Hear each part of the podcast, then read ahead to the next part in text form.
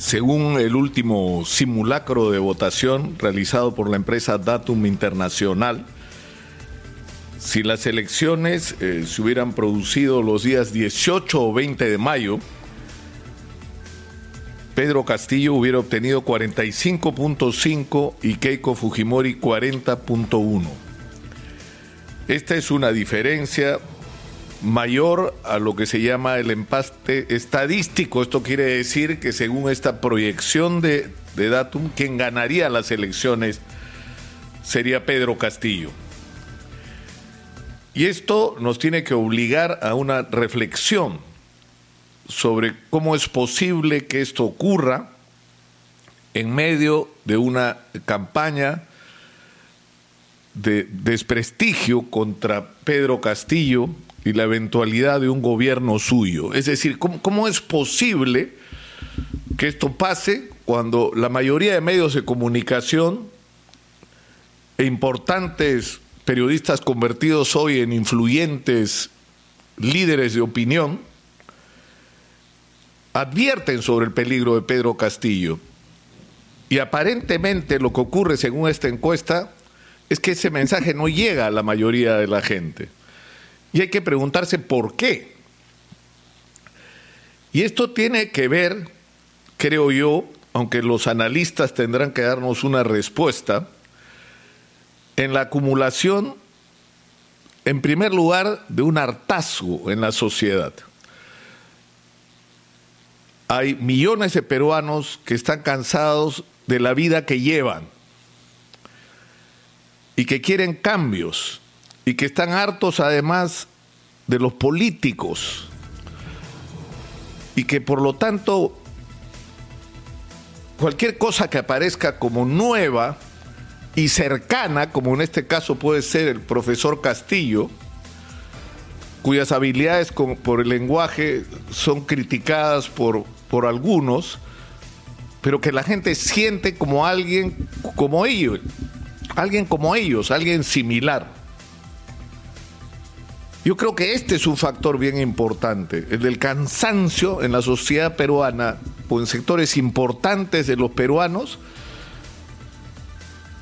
con el pedazo tan pequeño de la torta que le ha tocado de este país que ha crecido extraordinariamente en términos macroeconómicos y cuyo presupuesto además se ha multiplicado de una manera impresionante, pero que sin embargo no han cambiado sus vidas de una manera significativa. Y el segundo factor, que es más político y negativo, es la feroz campaña anti-Keiko Fujimori que se ha hecho por más de 20 años.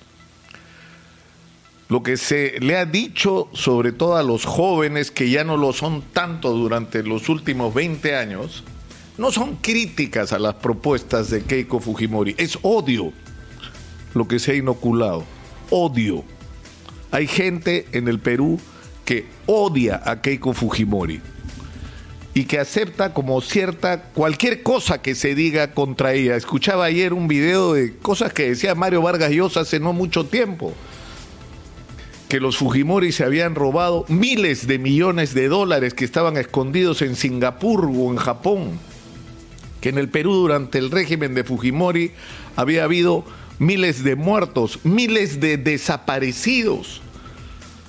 Y no importa si es verdad o es mentira, porque se creó un clima hasta la segunda vuelta donde cualquier cosa se podía decir en contra de Keiko Fujimori y darse por cierta. Eso se está pagando hoy, porque que esa misma gente que acusó de las peores cosas a Keiko Fujimori ahora diga que hay que votar por ella, no llega a tener la credibilidad ante el elector que pretende tener. Ahora es cierto que hay cuestiones muy serias sobre las que el profesor Pedro Castillo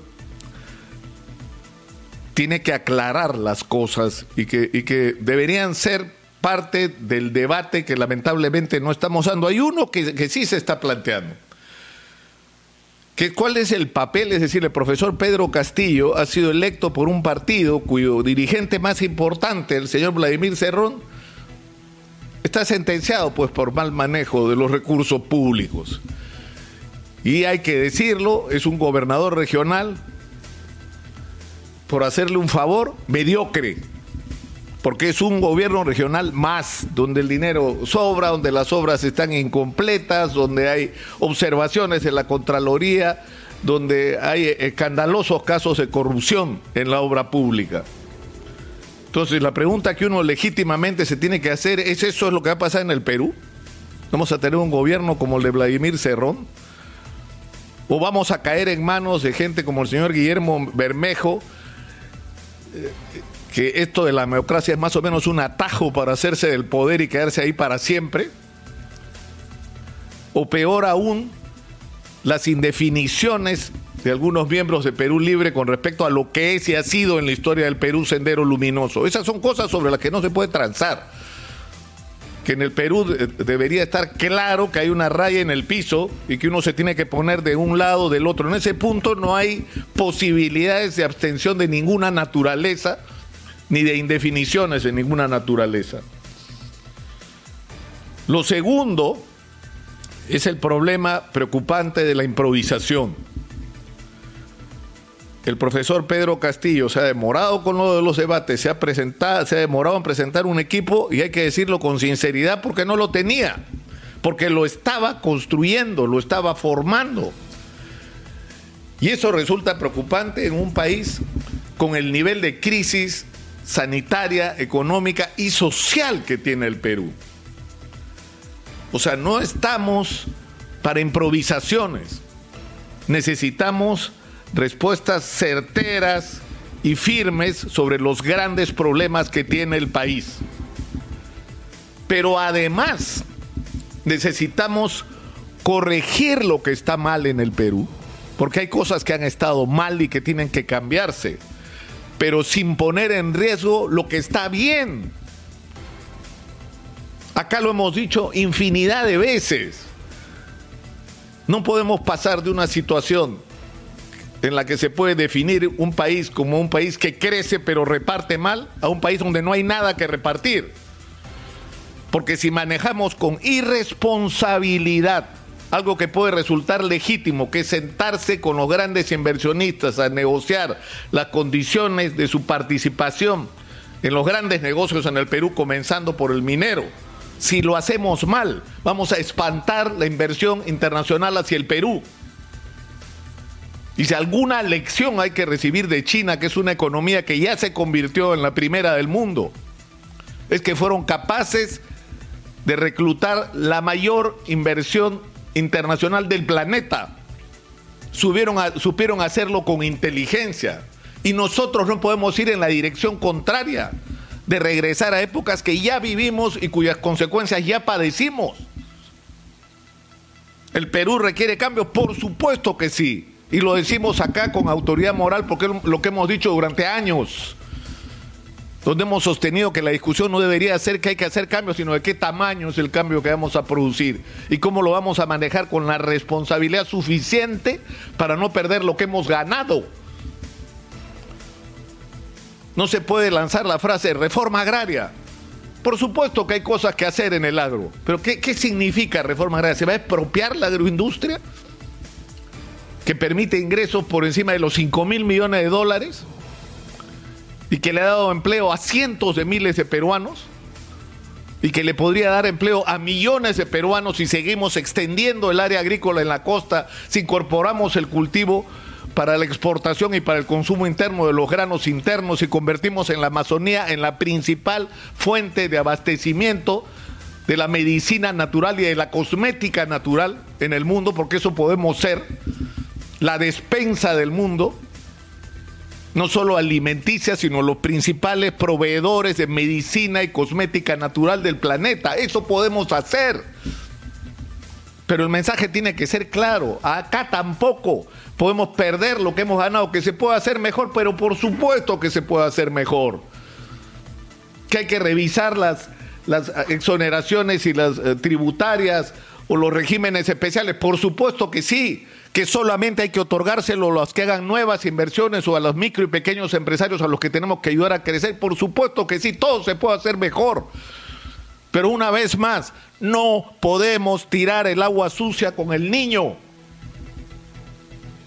Y no lo estoy diciendo porque estoy defendiendo alguna posición política en este momento en un país tan polarizado y donde ha sido y sigue siendo tan difícil hablar con sensatez desde la perspectiva del interés de la gente y no desde el lado de la pasión, del insulto, de la degradación del enemigo, del crear un clima irrespirable, cuando los problemas son de todos.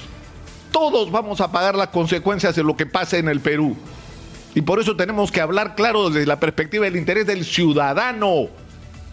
Nosotros queremos, los peruanos, queremos que las cosas sean mejor, que las cosas cambien para bien, pero que cambien pero que cambien. Por supuesto que sí tienen que cambiar. Y una cosa importante que hay que lanzar como mensaje al mundo, porque somos parte de la comunidad internacional. Y si la imagen que damos al mundo es que no somos un país confiable para la inversión extranjera y para las grandes inversiones y que en el Perú se pueden hacer tratos razonables con el Estado, son la inmensa mayoría de los peruanos los que van a pagar las consecuencias porque no vamos a tener de dónde arreglar la salud, arreglar la educación, arreglar la infraestructura que el país le necesita, darle vivienda y agua a la gente que no la tiene. El mensaje tiene que ser claro en ese sentido. Y esto debería ser el eje de la discusión en las poco más de dos semanas que nos quedan a las elecciones. Por Dios, pongámonos, pongamos en el centro del debate los problemas de los peruanos y las soluciones a los problemas de los peruanos con realismo. Queremos saber qué se va a hacer exactamente, cómo se van a conducir los destinos del país en cada rubro. Es fundamental. Ya no deberíamos estar discutiendo que el presidente se va cada cinco años. Eso, eso, no debería ni discutirse. Porque el que no acepte eso no podría participar de estos procesos. E incluso el debate sobre la modificación constitucional tiene que hacerse con responsabilidad, como ha ocurrido en Chile